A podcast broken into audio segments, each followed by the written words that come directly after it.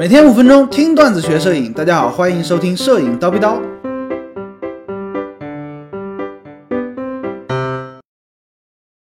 什么是旁轴？昨天呢，我们说了什么是单反相机，单镜头反光式相机，对不对？一个镜头干两个事情，一个是取景，另外一个是拍摄。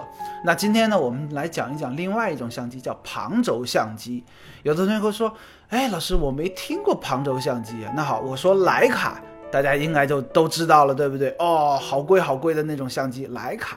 那徕卡的 M 系列相机呢，就是旁轴相机。这种相机你从外观上看就有一个特点，它的取景器啊，在啊机身的侧上方是一个小的玻璃窗口。那通过那个地方呢，是去取景。由于这个取景器跟镜头它是它的轴啊不在一条线上，所以说这种相机呢就叫旁轴相机。而且它取景的时候啊，它你看到的画面。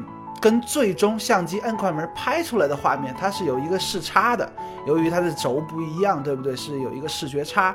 所以说呢，它跟单反相机的区别就在于呢，哎，这个视觉差以及在拍摄近距离物体的时候，这种视觉差会非常的明显。拍远距离的时候呢，可能没有那么明显。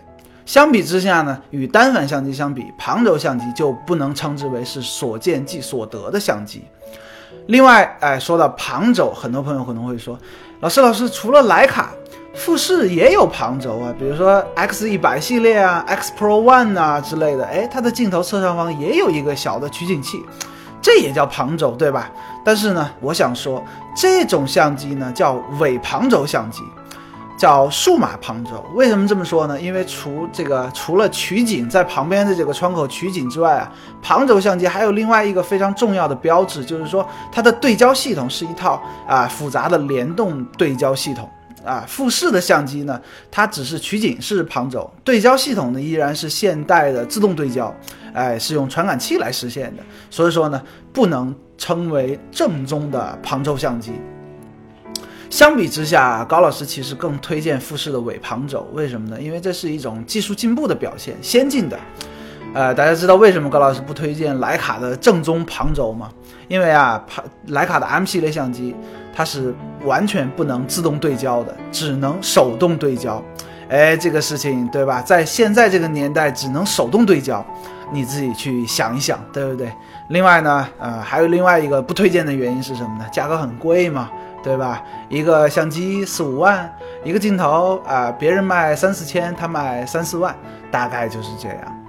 当然了，旁轴也有一些优势嘛，对不对？在我看来，最大的一个技术性的优势就是说，旁轴相机，尤其是徕卡的 M 系列相机，它的镜头啊，同规格的镜头体积可以做得非常的小巧，哎，这个算是旁轴相机的一大优势。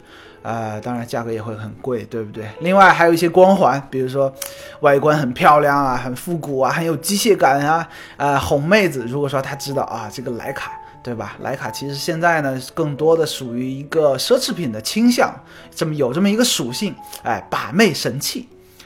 嗯，即便你现在很有钱，对不对？高老师在啊，在你学习摄影的这个初级阶段呢，依然不推荐你买旁轴啊。等你成了老法师，哎，有钱没有关系，上一个当备机都是可以的。